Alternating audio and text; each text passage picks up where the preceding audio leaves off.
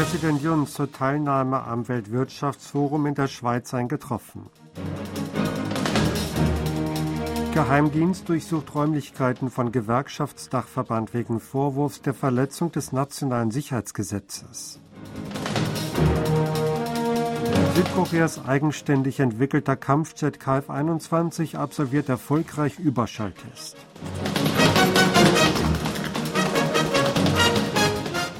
Präsident Yun Song-yeol ist am Dienstag von Dubai aus zur Teilnahme am Weltwirtschaftsforum WEF in Zürich eingetroffen.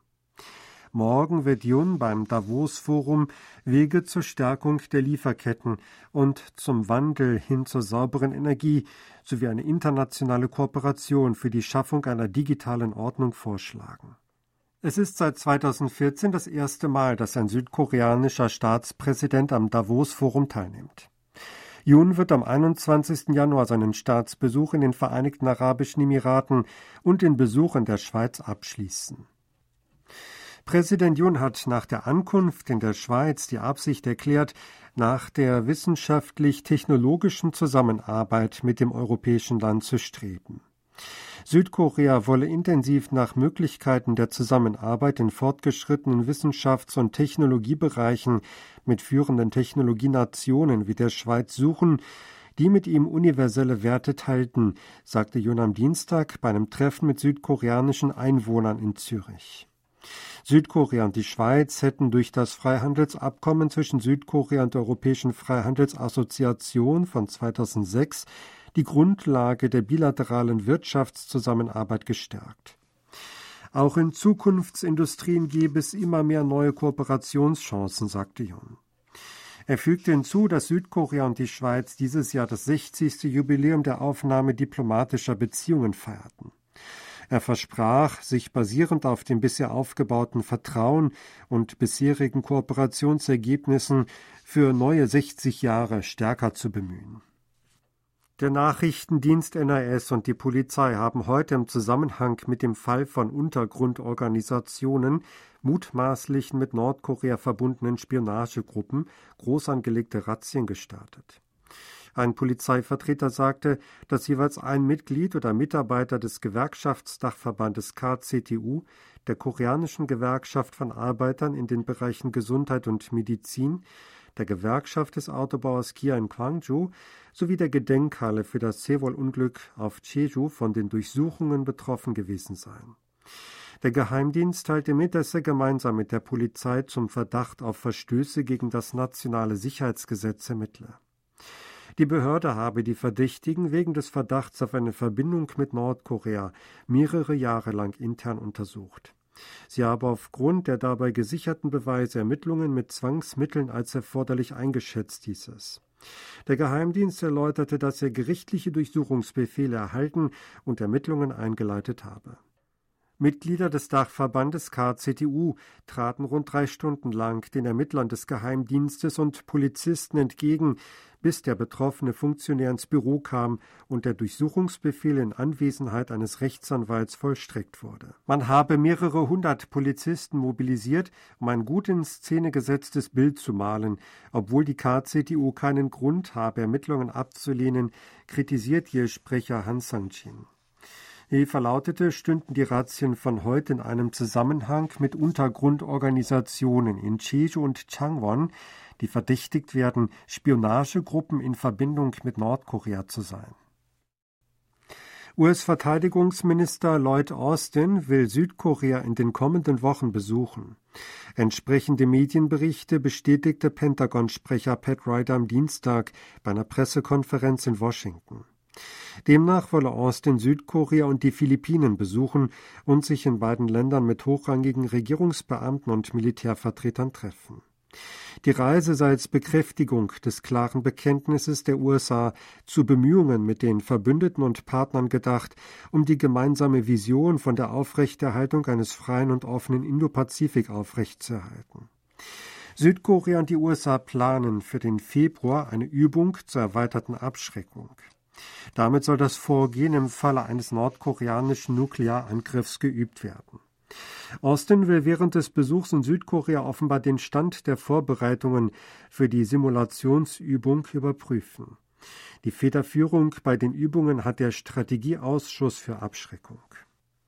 Südkoreas eigenständig entwickelter Kampfjet KF-21 Podame hat erstmals erfolgreich einen Überschalltest absolviert.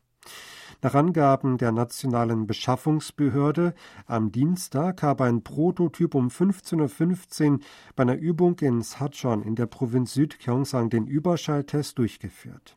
Vor sechs Monaten hatte der erste Testflug stattgefunden, etwa 22 Jahre nach der Ankündigung des damaligen Präsidenten Kim Dae-jung, Südkorea zu einem Kraftzentrum der Luftfahrt zu machen, das eigene Kampfjets entwickeln kann.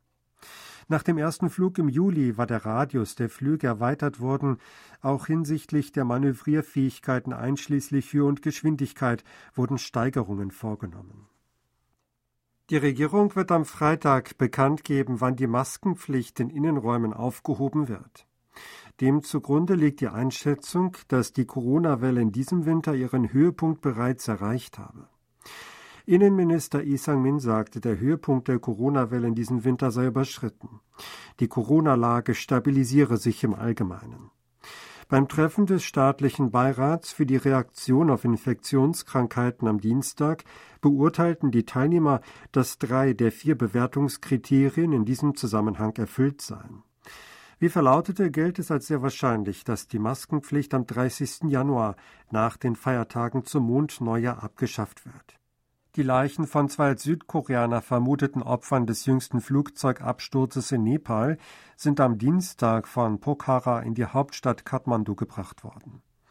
Die nepalesischen Behörden gaben bekannt, dass die Leichen von 49 Opfern am Dienstag mit Militärhubschraubern nach Kathmandu befördert worden seien.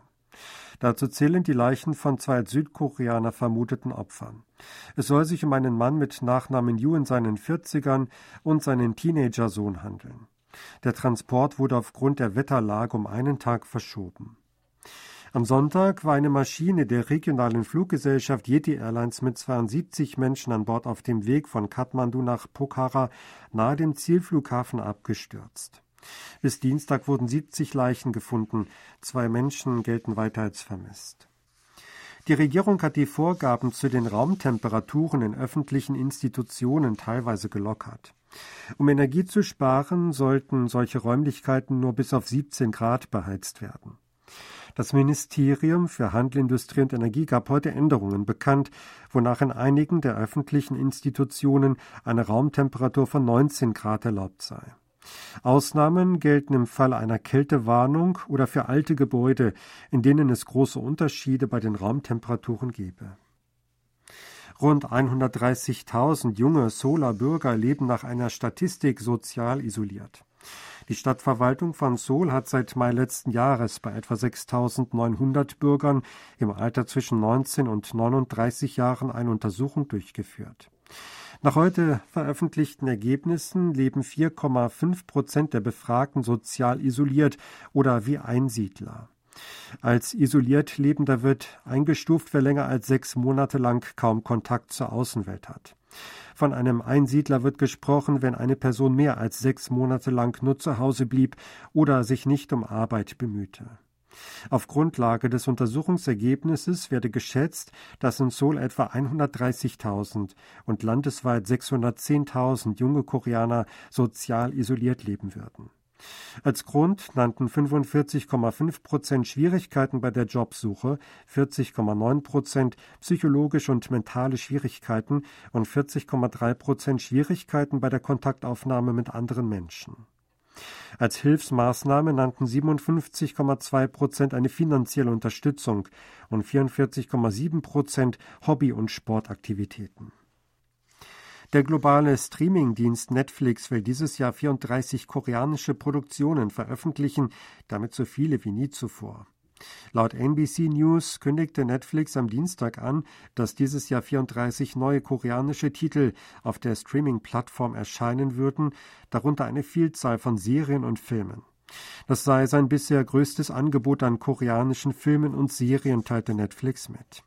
Das Angebot umfasst 21 Serien, fünf Reality-Shows, sechs Filme und zwei Dokumentarfilme. Koreanische Inhalte auf der Plattform hätten ein weiteres Wachstum erfahren. Laut einer Mitteilung von Netflix hätten über 60 Prozent aller Nutzer des Dienstes im vergangenen Jahr koreanische Titel gesehen, hieß es in der Meldung. Die südkoreanische Eisschnellläuferin Park Ji-woo hat bei den Winter World University Games 2023 die zweite Goldmedaille für ihr Land gewonnen. Park siegt am Dienstag in Lake Placid im US-Bundesstaat New York mit einer Zeit von 2 Minuten und 4,41 Sekunden über 1500 Meter. Sie stellte damit einen neuen Streckenrekord auf und holte Gold mit einem großen Vorsprung vor der zweitplatzierten Natalia Jabzirk aus Polen mit 2 Minuten und 6,19 Sekunden. Südkorea liegt derzeit mit zwei Gold- und einer Silber- und zwei Bronzemedaillen an fünfter Stelle in der Gesamtwertung. Spitzenreiter ist Japan, das elf Gold, sieben Silber- und drei Bronzemedaillen holte. Sie hörten aktuelle Meldungen aus Seoul, gesprochen von Sebastian Ratzer.